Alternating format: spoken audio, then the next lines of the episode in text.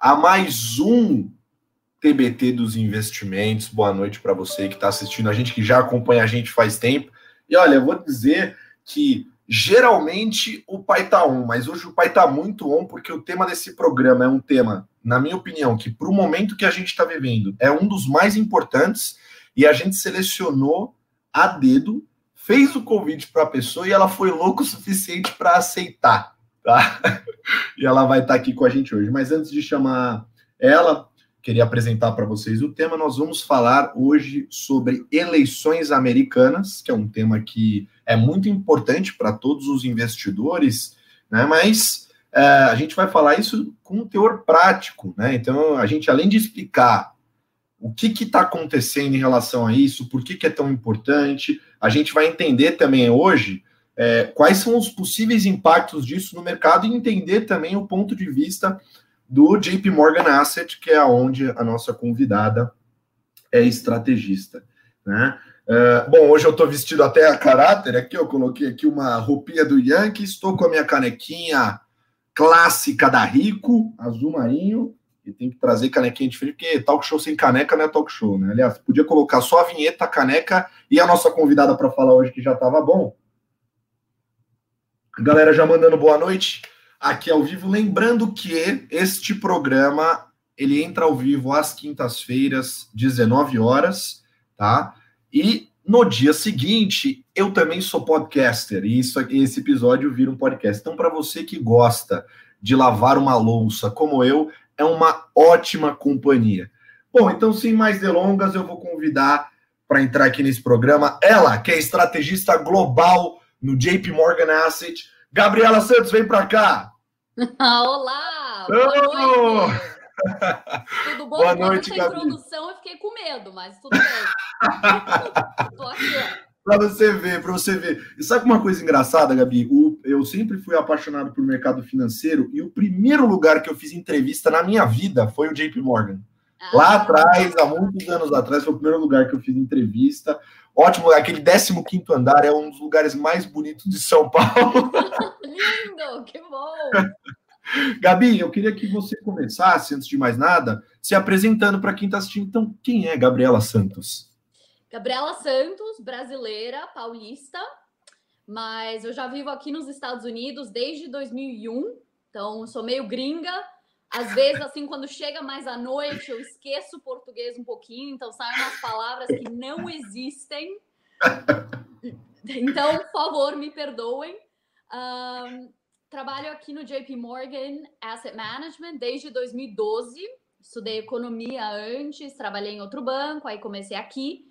E o que, que é esse título aí que eu tenho de estrategista global? Uma coisa assim, bem sofisticada. Um, o, que a gente, o que eu faço, basicamente, é pesquisa sobre economia e os mercados globais uh, e dou a nossa visão para os nossos clientes, como é que a gente está vendo o mundo, onde a gente vê oportunidade, quais são os riscos, como devemos nos estar posicionados. E sempre pensando no longo prazo. Aqui o nosso, o meu trabalho não é dar trade assim para o próximo próxima semana. Então sempre pensando em, em anos de investimento. Longo prazo, é né? Isso. Que a gente tanto fala. Longo prazo. o longo prazo, às vezes, que, que demora um pouquinho para chegar, mas, gente, ele chega, tá? Ele vai chegar uma hora. Sempre chega, chega, chega. É só ter paciência. Show de bola. Então, bom, vocês já viram que a gente está muito bem acompanhado hoje. Meu Deus do céu, tô arrepiado. E para começar, a gente vai para o nosso primeiro quadro, o TBT dos investimentos.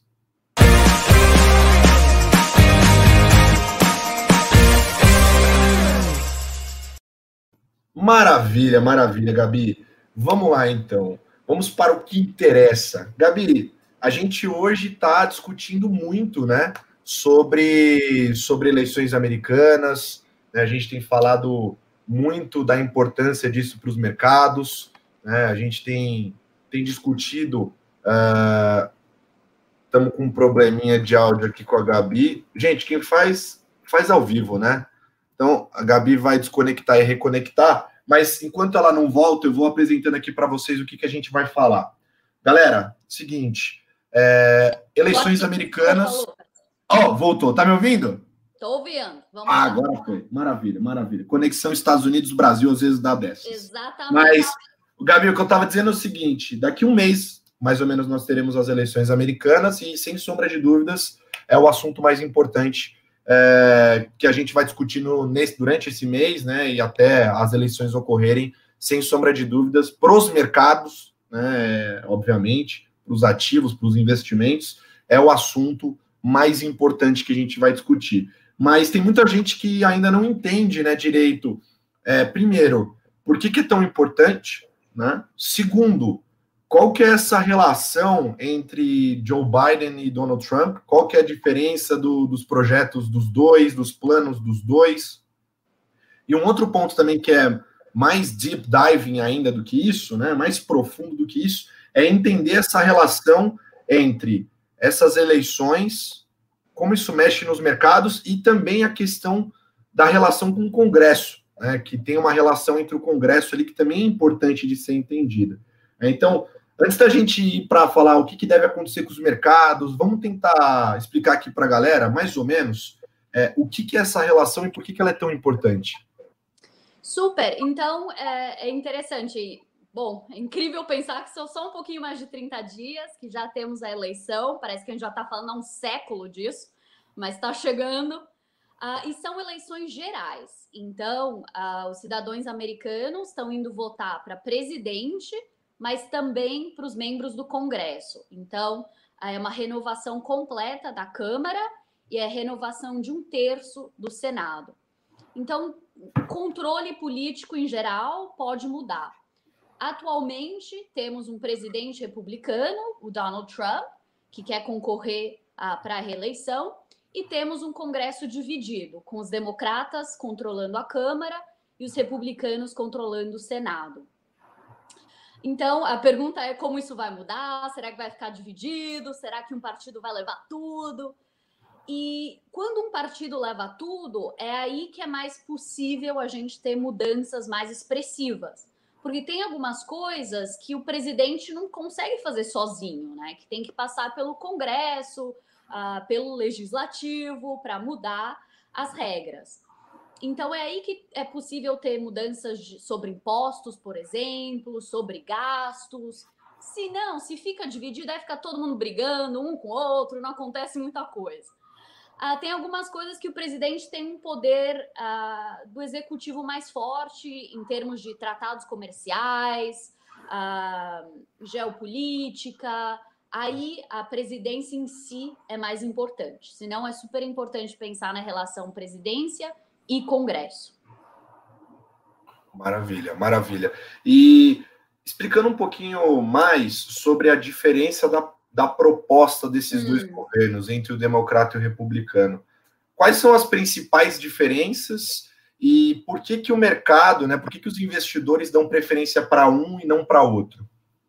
Falando assim, bem generalizado, o Partido Republicano ele é conhecido por ser um partido que gosta de impostos baixos, incluindo impostos individuais e impostos corporativos é um partido que tende a gostar de menos regulação, ou seja, menos interferência, participação do governo no setor privado.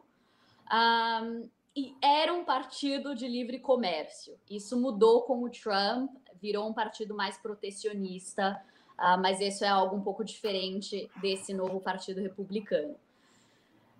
Contra, um pouco diferente, os democratas tendem a ser um partido uh, que gostam uh, de focar um pouco mais em diminuir desigualdade, às vezes fazendo isso aumentando os impostos ou aumentando o salário mínimo, uh, e tende a ser um partido que, que a, apoia um pouquinho mais de regulação na economia, seja no setor financeiro, setor, setor energético. Então, tem essas diferençazinhas na margem.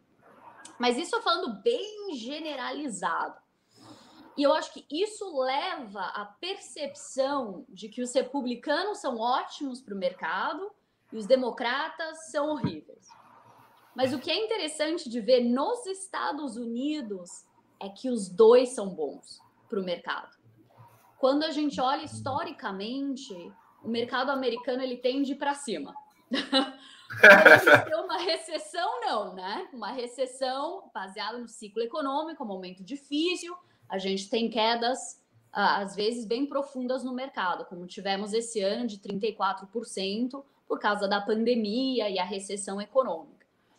Mas fora isso, tende a ser um mercado que sobe ao longo do tempo, baseado no crescimento de lucro das companhias que não é muito influenciado por quem está na Casa Branca, quem está no Congresso. Eu acho que os políticos acham que tem mais influência do que tem, digamos assim. um, e é interessante de mencionar por que, que nos Estados Unidos é um pouquinho diferente essa relação política, uh, companhia, mercado, do que ela pode ser no Brasil ou outros países emergentes. Isso porque as instituições econômicas aqui nos Estados Unidos elas são muito fortes. Então, elas não sofrem mudan grandes mudanças radicais baseadas na política. E quem faz um, uma, um, olhar objetivo disso, porque não é só a Gabriela falando, uh, é o Banco Mundial. Eles uh, têm um, um, indicador, uma escala de, da força das instituições econômicas. E os Estados Unidos têm uh, uma nota bem alta, uh, baseado no controle de corrupção, nas regulações, na independência das instituições de interferência política, uh, dos direitos de propriedade, independência das cortes. Então é por isso que as eleições, ok, a gente gosta um pouquinho mais disso da agenda, um pouquinho menos daquilo, mas em geral as eleições não revolucionam a direção da economia e dos mercados americanos, como ela faz em outros lugares, às vezes. Isso é engraçado, né? Porque mesmo que histórica, o que você falou é verdade, né? Eu, eu, lembro que nas últimas eleições americanas sempre tinha palpite do tipo: ah, se a Hillary ganhar, os mercados sobem ou caem, ah, o Trump ganhar, os mercados caem ou sobem, e era engraçado porque as previsões sempre estavam erradas. Exato! Quando, quando, acontecia a eleição, o mercado fazia o contrário que as pessoas falaram, né? E, Acho Lucas, que até por eu... isso a gente fala tanto que não é. Não, não cai muito na falácia de você querer não. fazer o famoso trade político, né? Que é investir conforme mercado, uh, pensando no, na política, né? De jeito nenhum. E Lucas, você mencionou do Trump, eu lembro, era 2016, todo mundo falando: meu Deus, mas esse mercado vai desabar se o Trump ganhar. E o que aconteceu? O dia seguinte, o mercado subiu e aí continuou subindo os quatro anos do Trump e tivemos um retorno anualizado de 16% nos últimos quatro anos. E os oito anos antes, que era o Obama, uh, ou seja, um democrata, o mercado subiu por oito anos, tivemos um retorno anualizado de 15%. Então aí já está a prova de que realmente a política não é o fator mais importante de longo prazo para o mercado aqui nos Estados Unidos. Exatamente, exatamente. Eu acho que esse ponto é engraçado. Mas se, se uma pergunta, se ele não é tão é, importante para definir o preço, né? Que é uma coisa que a gente já falou aqui muitas vezes, que em longo prazo o que faz preço é lucro de empresa, né? Exato. né? Pensando do ponto de vista de, de bolsa, né? É, por que, que as pessoas querem falar tanto sobre isso, fazer tanto barulho em cima disso?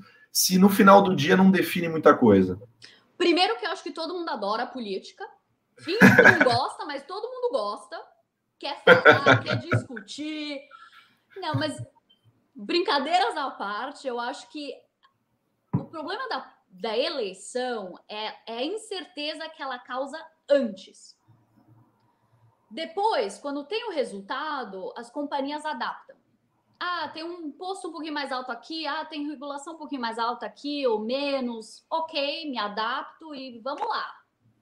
Vamos lá pensar em outra coisa, gerar lucro, né? As companhias se adaptam. O problema é a incerteza até o resultado. E é por isso que, que o mercado acaba se enfocando nisso. E geralmente o que a gente vê é que, especialmente nos dois meses antes de uma eleição geral, como essa que a gente está tendo, é que aí o mercado começa a focar demais nesse aumento de incerteza. Porque é, esses dois meses antes, ele vem logo depois do Labor Day, que é um dos melhores feriados aqui, todo mundo vai na praia, aí todo mundo bronzeado, praia americana, né? Não é nada de praia brasileira. Um, mas volta assim, meio bronzeado, e aí começa a focar na política, né? Então, aí, especialmente nesses dois meses, começo de setembro a começo de novembro.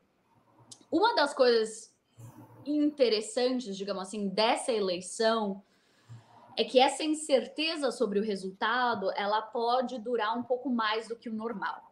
Porque geralmente à noite da eleição todo mundo fica em casa assistindo os resultados. Na hora de ir para a cama, sei lá, meia-noite, uma da manhã, já sabemos os resultados e, e, e, chega. Dessa vez, eu acho que nós achamos que vai demorar algumas semanas. Então a incerteza ela fica mais alta por um pouco mais de tempo. Por quê? Bom, a gente está votando numa pandemia aqui e muitas pessoas estão planejando a votar pelo correio em vez de ir lá fisicamente votar. Então, puramente pela realidade que estamos vivendo, pode levar algumas semanas extra, especialmente nos estados, que cada estado aqui tem sua própria regra. Sim. Tem uns estados uh, que só permitem contar os votos de correio começando no dia da eleição. Então, imagina, você recebeu milhares de, de votos, um monte de papel, e você tem que contar tudo aquilo, leva tempo. Então, isso pode levar algumas semanas, e aqui a eleição é no dia 3 de novembro, mas o Estado tem até o dia 8 de dezembro para fazer essa contagem manual. Uhum. Aí tem uma questão extra, que é que o presidente Trump já deu umas indicações de que talvez, uhum. se ele achar que esses votos de correio não, não foram uh, apropriados, não, não correu bem o processo, possivelmente ele vai querer contestar os resultados, isso pode ir até a Corte Suprema. Então, não é o resultado em si que importa, mas é a incerteza e quanto tempo a incerteza dura. Maravilha, maravilha.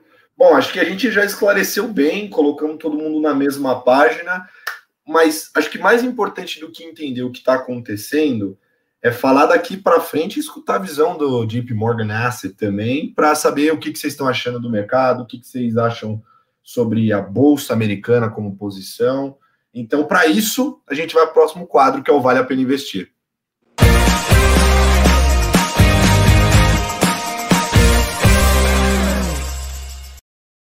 Maravilha, esse negócio de vinheta é comigo mesmo. Dá uma soltada aqui. Mas então, Gabi, é, bom, falamos, então a gente já entendeu que no fim do dia o mercado continuou subindo na mão dos democratas, na mão dos republicanos, e que no longo prazo não faz tanta diferença porque o ser humano é criativo, os empreendedores se adaptam, adaptam seus negócios e no longo prazo eles continuam sempre pensando em maximizar lucro. Isso aqui não tem novidade nenhuma, e para vocês verem que investimento geralmente é mais filosofia do que matemática. Mas. Mas falando então da visão de vocês, da sua visão, olhando para frente. Bolsa Americana, né? Vamos separar aqui. Tem um tema importante também que eu quero tocar com você um pouquinho, que é sobre, sobre Nasdaq também, sobre a Bolsa de Tecnologia, porque Nasdaq está batendo máxima, né? Então, atingindo ali os patamares históricos máximos, S&P ali é, andando um pouquinho, né? Já melhor, já zerado no ano, positivo. É, então, os mercados já recuperaram bem, né? E aí fica aquela dúvida: ah, será que Bolsa tecnologia, vale a pena comprar ainda? Será que não está muito esticado né, o preço? É, Bolsa americana, será que depois da eleição não volta? Será que os mercados não anteciparam demais o retorno econômico? Qual que é a opinião de vocês em relação a isso? É, eu, pensando no, no seu ponto de filosofia, eu acho que, ou seja, a gente começa pelo princípio de que a economia cresce ao longo do tempo. Aqui nos Estados Unidos o crescimento é bem consistente, uns 2% uhum. ao ano. Uhum. Uh, fora uma recessão rápida que acontece uh, de vez em quando. Então, a economia cresce ao longo do tempo, o lucro, então, cresce ao longo do tempo, então a bolsa deveria subir ao longo do tempo. Não quer dizer que vai subir todo dia, todo mês, todo trimestre, às vezes nem o ano pode ser positivo. Por isso que a gente deve realmente bem alargar o nosso horizonte de tempo. Mas 5 anos, 10 anos, 20 anos, os retornos tendem a ser muito positivos na Bolsa Americana. Exatamente pela essa filosofia. Eu acho que essa pergunta é interessante, mas já tocou a máxima histórica. Mas não quer dizer que terminou a festa. Não é que bateu, sei lá, quatro da manhã, tem que fechar o negócio. Não, a festa continua ao longo do tempo. E vale lembrar, teve da última experiência, no último ciclo econômico, ciclo do mercado. A gente teve a crise financeira, o mercado caiu bastante, né? Período difícil. E aí foi 2012, ele recuperou as máximas históricas de novo. Pô, será que acabou a festa? Não, a gente passou oito anos atingindo novas máximas históricas. Depois da máxima histórica, a gente ainda teve 300% de retorno até a gente ter esse choque da pandemia. Então a festa continua baseada nessa música positiva ao longo do tempo. Mas também não é todo dia, todo mês, todo ano. Então, para nós, as ações americanas são realmente uma alocação bem estratégica, ou seja, uma coisa chave que a gente tem na carteira sempre. O que a gente se pergunta é: será que, baseado no ambiente, eu quero ter um pouquinho mais, um pouquinho menos, mas sempre tendo uma certa quantidade? E isso, isso independentemente do resultado da eleição. Independentemente. Exatamente. A gente falou um pouquinho de talvez o resultado vai demorar essa vez, então talvez não é ter tipo o máximo de alocação. Talvez é ter um pouquinho menos, mas ainda tendo uma base. E aqui eu estou falando especialmente para um investidor que não precisa do dinheiro mês que vem, nem ano que vem, mas para um investidor que tem esse horizonte de tempo longo, pensando em anos. Ah, em termos ah, de onde estamos no ciclo, achamos que a gente está começando aqui um novo ciclo econômico depois da recessão da pandemia. Ele está vindo acompanhado de um monte de liquidez dos bancos centrais, de ajuda fiscal e acompanhado também de temas super interessantes no mercado americano, tecnologia, você mencionou, saúde. Isso são temas também estruturais do momento que a gente está vivendo. Então, isso é um apoio muito importante para a Bolsa Americana ao longo do tempo. Em termos de tecnologia do Nasdaq, para mim é bem racional o fato do setor tecnológico ter ido muito melhor que outros setores esse ano. Porque, gente, até minha avó, de 92 anos, que eu amo tanto em São Paulo, aprendeu a utilizar FaceTime, Zoom. Então tá todo mundo incorporando tecnologia. Não é coisa nova, já existia, mas acelerou a, o quanto a gente tem adaptado isso na nossa vida pessoal, profissional, educação dos filhos, saúde. Eu falo com meu médico uh, virtualmente. Então, isso faz sentido, ou seja, as companhias de tecnologia estão crescendo lucro até na pandemia. Então, faz sentido elas, elas terem andado muito. Mas também não é comprar qualquer companhia de tecnologia, né? Uh, tem que ter um analista, um assessor, um gestor que está olhando companhia por companhia e vendo, não, é um modelo sólido ou não, e investir sempre numa cesta de companhias de tecnologia, não tentar escolher uma ou duas e só. Perfeito, perfeito. Aliás, é, você acha que, que a bolsa de tecnologia em si, né, ela é uma boa alocação? Porque, por exemplo, sempre falam muito do S&P 500, né, hum. o S&P 500. O Warren Buffett fala que acham que é uma boa alocação, mesmo sendo stock picker, mesmo sendo aquela pessoa que gosta de selecionar as empresas, ele acha o índice bem construído. A gente aqui também gosta, tem nas carteiras faz tempo já, posição no S&P, tanto em dólar quanto em reais. E, e bolsa de tecnologia pura, você acha que, que é uma boa alocação? Vocês aí no JP Morgan veem como, ou não? Ou é melhor pegar um single name, escolher um nome ali específico dentro da sua estratégia? É, eu acho que, ou seja, uma, uma exposição, digamos, passiva, ou seja, que só segue a bolsa, uh, ela é um bom ponto de partida, né? Uhum. Para você conseguir surfar a tendência geral. Mas o que essa pandemia tem mostrado muito é o valor da gestão ativa.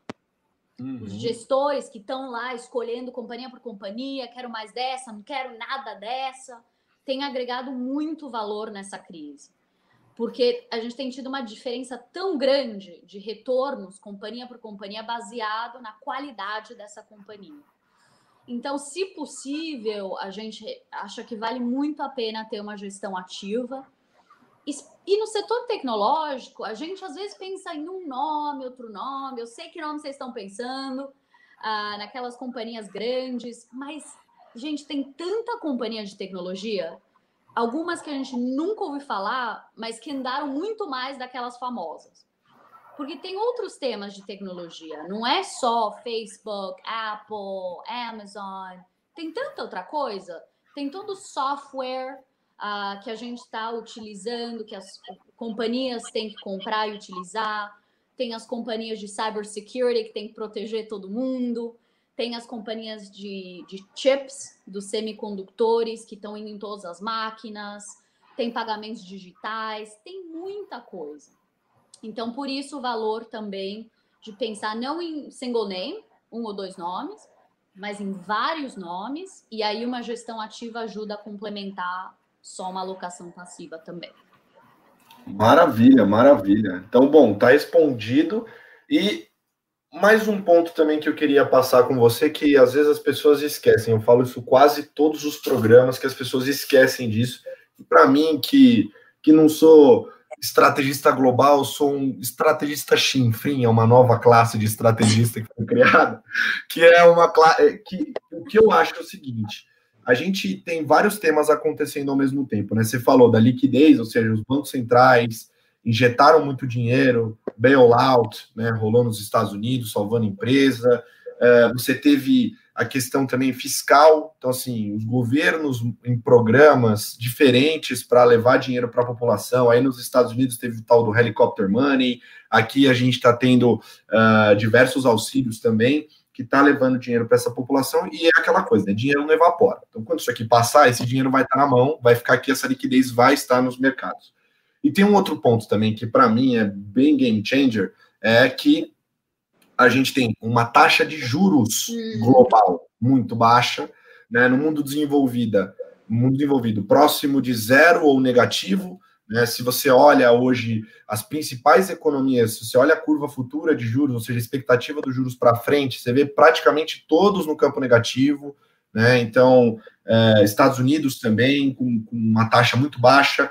O Jerome Powell, que é o presidente do Banco Central americano, do Fed, falando que vai deixar a inflação correr e que não vai subir juros. Né? Então, assim, você vê esse grande tema, que é um tema que para o mercado é importante, porque você tem uh, os ativos de renda fixa, que muitas vezes são indexados à, à, à, taxa de juros, ou no caso dos Estados Unidos, por exemplo, que os títulos são de forma geral, geral pré-fixados, né? Então, com taxas muito baixas. Então, imagina você comprar um título do Tesouro Americano, um Treasury, de 10 anos pagando 0,16 ao ano, né? Uma rentabilidade muito baixa. E os investidores meio que ficam num ambiente pós-pandêmico meio que obrigados a buscar os ativos reais, né? Que é tomar um risco de comprar uma ação de uma empresa, se tornar sócio de uma empresa, né? comprar uh, ativos imobiliários, né? Fundos imobiliários, uh, entre outros ativos, né? Qual que é a opinião de vocês em relação a isso? Também é essa? Você também acha que ainda a gente olha hoje, inclusive a gente acompanha vários relatórios de vocês aí aqui no comitê, e a gente vê que aquele mapinha global de alocação ainda o mercado os investidores ainda estão muito conservadores, procurando muito ativos de baixo risco ainda e tem pouco dinheiro na bolsa. Então, assim, o mercado voltou, mas não veio o dinheiro ainda. Né? Esse dinheiro vai vir. Qual que é a opinião de vocês em relação a isso? É, eu acho que você faz um ponto excelente, que é, olha, se eu sou, eu estou tentando poupar para minha aposentadoria ou para algum plano que eu tenho de longo prazo no banco, eu estou sendo paga um imposto, um, um juros de 0,06% ao ano. Uma coisa maravilhosa. Se eu comprar um título do Tesouro, eu estou sendo paga menos de 1% na curva inteira, anualizado. Mas e a inflação, onde fica? A inflação, ela não é um problema aqui, mas existe inflação a uns 2%. Então, na verdade, a inflação está comendo o meu dinheiro. Então não é só que eu não estou crescendo dinheiro, é que eu estou perdendo dinheiro quando o juros está tão baixo. Então, sim, acaba forçando as pessoas a tomar um pouco mais de risco para conseguir aumentar o seu retorno, crescer o seu dinheiro, pelo menos estabilizá-lo com a inflação e esperamos que crescê-lo ao longo do tempo também. Então, sim, acaba forçando as pessoas a tomar um pouco mais de risco. Então, isso acaba sendo um, um fator adicional positivo que impulsiona as bolsas mais para cima.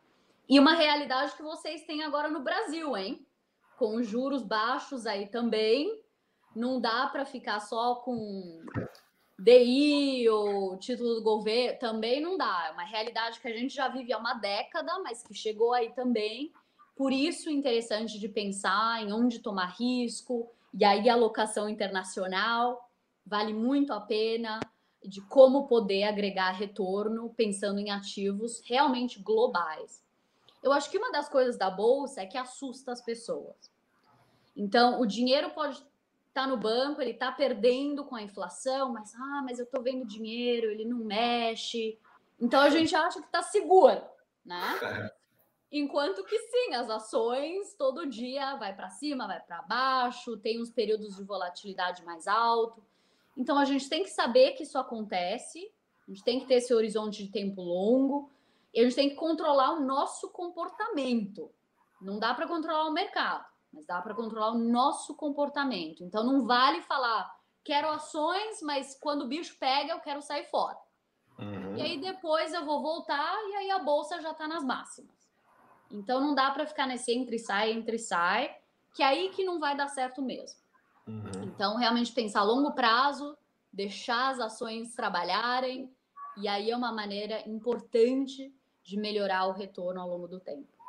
Excelente, excelente. Então, bom, acho que já já esclareceu aí, ó. S&P é uma boa alocação de capital. Então, se você quer investir em bolsa americana, é sim uma boa posição, independente do resultado da eleição. Então, não se preocupe tanto com isso. Para de arrancar seus cabelos por conta disso.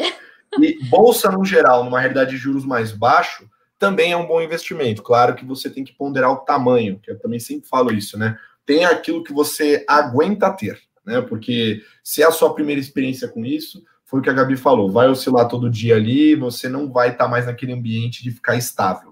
Né? Uhum. Mas no longo prazo, se você tem o um longo prazo jogando ao seu favor, se você pode não precisar desse dinheiro, é uma ótima alocação de capital. Né? O retorno analisado é bem maior. Se aqui no Brasil, que economicamente falando, não tem o mesmo conforto que os Estados Unidos e também não foi a economia que mais cresceu na última década, você teve retorno na Bolsa Brasileira, com certeza absoluta, você consegue gerar retorno atraente no mercado americano. Mas enfim, agora eu quero trazer as perguntas de vocês que estão acompanhando a gente, que mandaram perguntas mais cedo, excelentes, inclusive, para a Gabi responder para vocês. Então, vamos para o Pergunta do Investidor.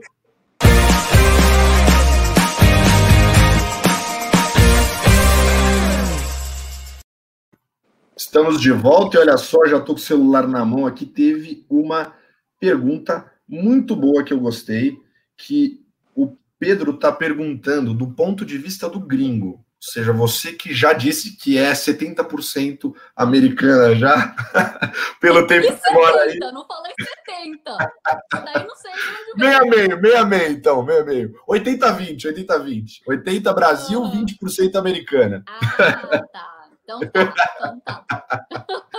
Ele mandou uma pergunta aqui. Do ponto de vista do gringo, Brasil, e aqui acho que ele deve estar falando da Bolsa Brasileira, é buy ou é sell? Compra ou venda?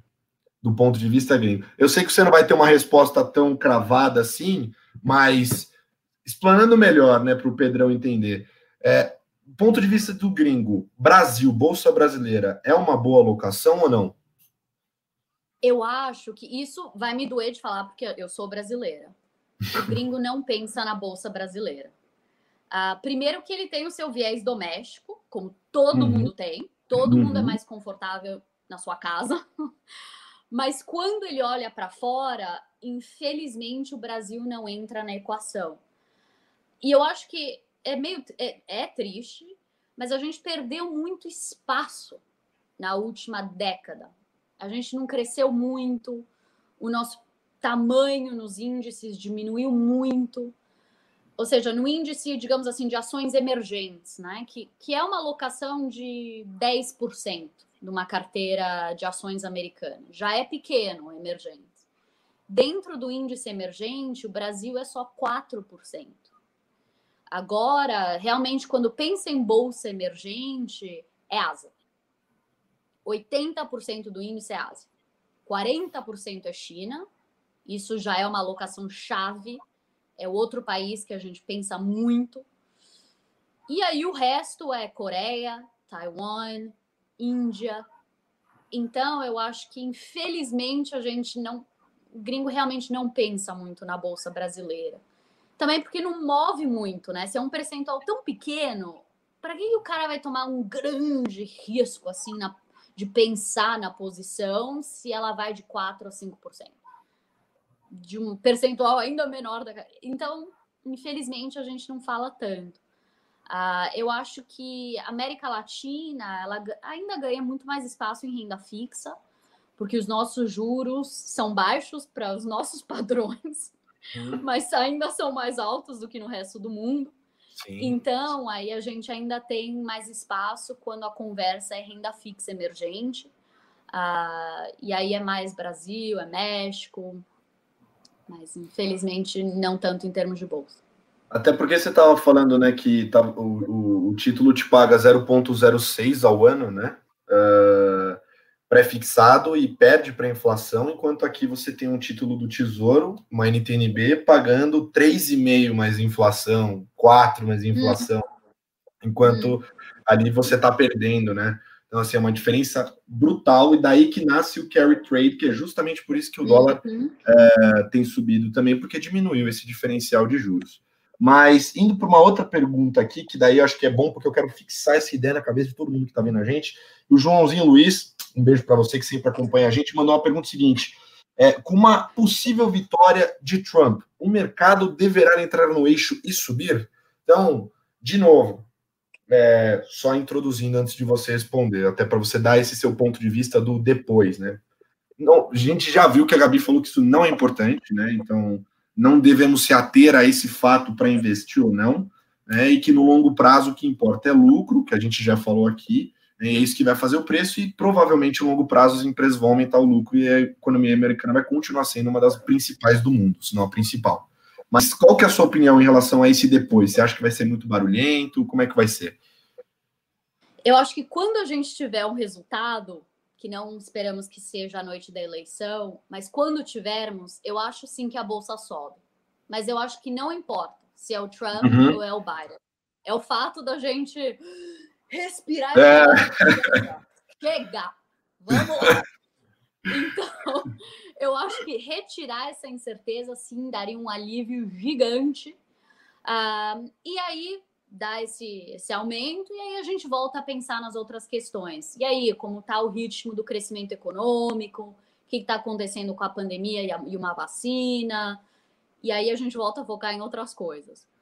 Em termos Maravilha. de possíveis implicações, acaba sendo aí mais setoriais, às vezes a gente vê um setor ou outro respondendo um pouquinho mais, porque tem mais, hum? é mais sensível a um resultado.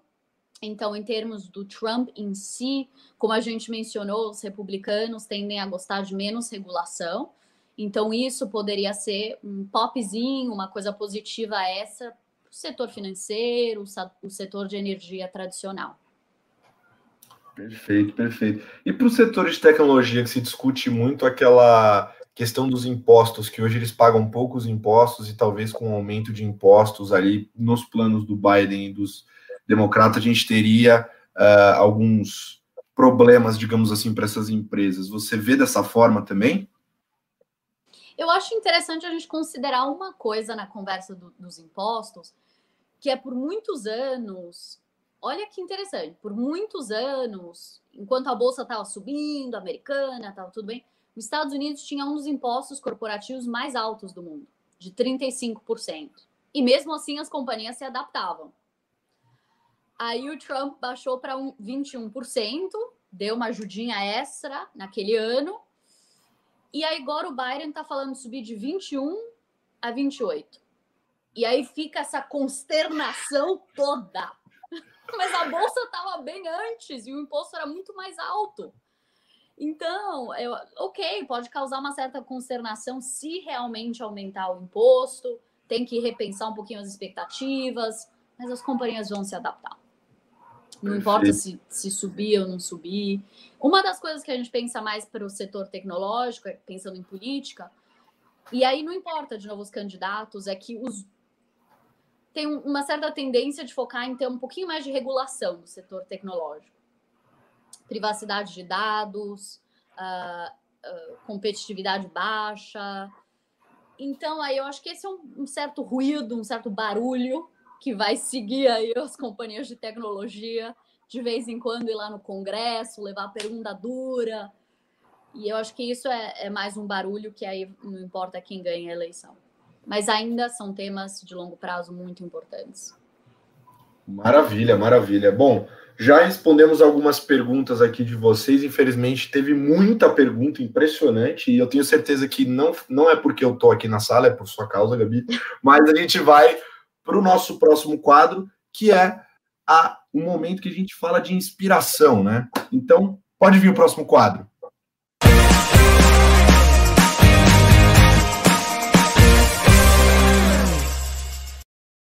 Ó, agora já tiramos aqui a roupa de estrategista e a gente vai falar agora do ponto de vista de Caio, porque além de te ajudar a investir melhor, a gente gosta de inspirar as pessoas, porque estamos com uma convidada que é Brazuca Made in Brasil e é estrategista global de um dos maiores bancos do mundo, inclusive um dos maiores americanos, né? Como que é essa história? Da onde veio essa inspiração? Como é que você foi parar aí? Bom, eu acho que a minha inspiração sempre foi minha mãe. A minha mãe sempre uh, trabalhou em banco. Uh, eu lembro quando eu era pequena, eu quando minha mãe não estava lá, eu estava em casa, eu, eu ia lá no guarda-roupa dela e pegava as roupas de banco dela, sentava na mesa e fingia que estava trabalhando, pegava o telefone. Então, minha mãe sempre foi uma inspiração para mim. Uh, sempre pensei em trabalhar no setor financeiro por ela. E brincadeiras à parte, foi ela que, bom, nos trouxe para Nova York lá em 2001. E aí que, bom, acabei estudando aqui e aí trabalhando uh, para um banco americano. Hum, foi assim que aconteceu a mágica, senhoras e senhores. É assim. Mamãe sagrada, essa daí. Exatamente, adorava Muito bom. E para quem quer buscar mais conhecimento sobre mercado, quer conhecer um pouco mais uh, sobre esse tema, se interessa, que, que, você recomenda? Aqui é feel free, pode ser livro, pode tá. ser podcast, programa, o que você quiser. Bom, eu gosto de ler muito. Muito, muito, muito, muito, muito mesmo. Uh, durante a semana, o fim de semana, de manhã, à noite. Eu acho que é assim que a gente acaba aprendendo as coisas, né? Também não dá para entender tudo em um dia. Tem que ficar uhum. sempre, sempre, sempre. Um, eu diria, bom, primeiro para dar um plugzinho aqui do JP Morgan, uh, o meu time a gente prepara um livro chamado Guide to the Markets. É só buscar online e o nosso, uh, que eu trabalho muito, tem uma versão Estados Unidos e uma da América Latina, que a gente tem no site do JP Morgan no Brasil. E lá são gráficos, uh, bem visual, a gente deixa as cores bem coloridas, bem fácil de entender. E é tudo sobre tendências, né? O que está acontecendo na economia, com os lucros, com os preços, renda fixa, renda variável. Então, esse eu acho que é um, lugar bom de começar. Um, eu leio muito também em termos de notícia financeira. Uh, eu acho que para quem fala inglês, eu adoro Financial Times o, a, o Economist, importante, eu sempre leio todo fim de semana. Ah, então, isso mais em termos de notícia financeira. Aí, para aqueles que são mais nerds, que nem eu, ah, eu gosto de ler ah, ah, os trabalhos do, do FMI. Eles escrevem bastante e eles escrevem, não, brincadeira, eles escrevem de uma maneira bem fácil, não é nada assim super louco acadêmico mas eles falam de vários temas e eles têm um blog onde eles escrevem e, e, e dividem gráficos bem interessantes. Oh, já tem bastante lição ah, de casa fim, aí. Posso falar do, do, livro que eu tô lendo? Pô, por favor, lógico. um, Vamos lá. Eu, eu tô lendo, o livro que eu tô lendo chama Sobre China. é, em inglês é On China, escrito pelo Henry Kissinger, porque eu estou absolutamente apaixonada por toda a história da China.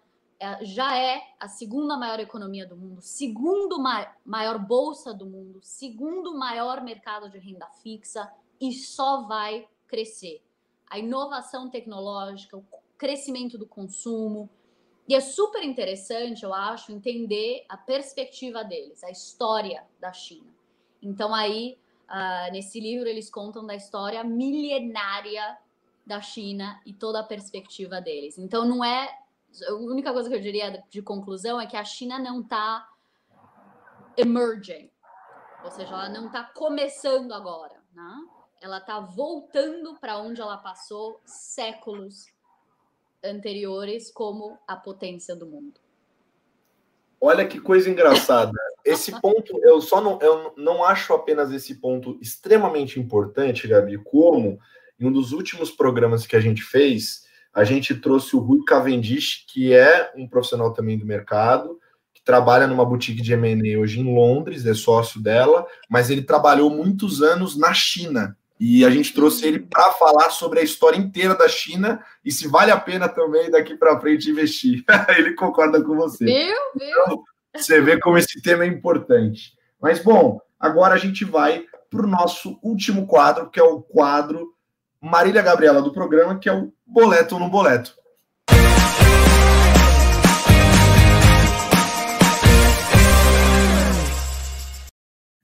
Maravilha, maravilha.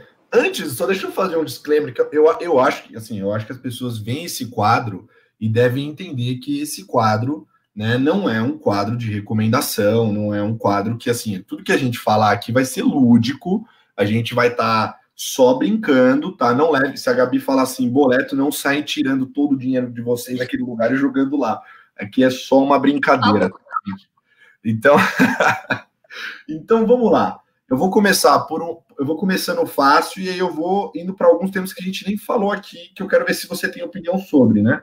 É, pode ser, não precisa ser só o boleto, pode fazer no tamanho de um tweet, se você quiser uma frasinha aqui, também não ficar muito só boleto, boleto, robotizado. Mas vamos lá. S&P 500. Bom, depois dos últimos 50 minutos é boleto. Boa. Essa aqui, então, agora você, agora você cavou essa falta para você agora, porque eu queria saber isso. E você cavou, que é Bolsa Chinesa. Boleto, com certeza. Olha aí, olha aí, Bolsa Chinesa na boleta. Boa. E agora, ouro. É. Mas assim, boleto, mas ou seja, dá para ver o nível do entusiasmo aqui, né? O nível é diferente. Então, é um boletinho. Um esse. boletinho, um É, boletinho. entendi. Boa. Prata. Também um boletinho. Um boletinho também? Boletinho. Boa, boa.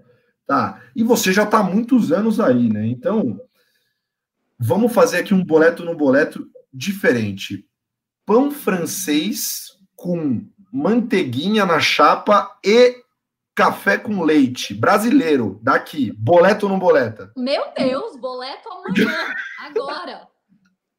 E ovos mexidos com bacon e salsicha, que é aí dos Estados Unidos. Boleto ou não boleto? Boleto também? Tem também. Tem os dois.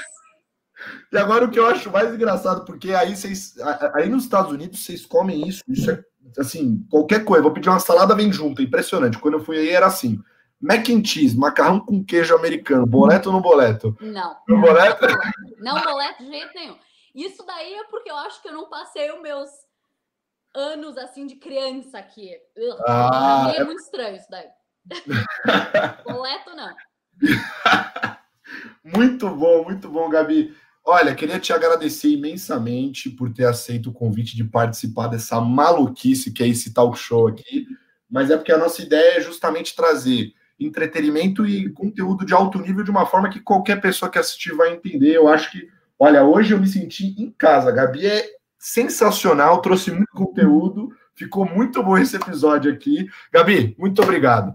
Obrigada a você, Lucas. Adorei. Muito obrigada. Maravilha, galera. E a gente vai ficando por aqui. Semana que vem a gente não vai ter episódio, mas na outra a gente volta com mais um TBT dos investimentos. Boa noite para vocês e quintou aqui no Condado, hein? Beijão, tchau!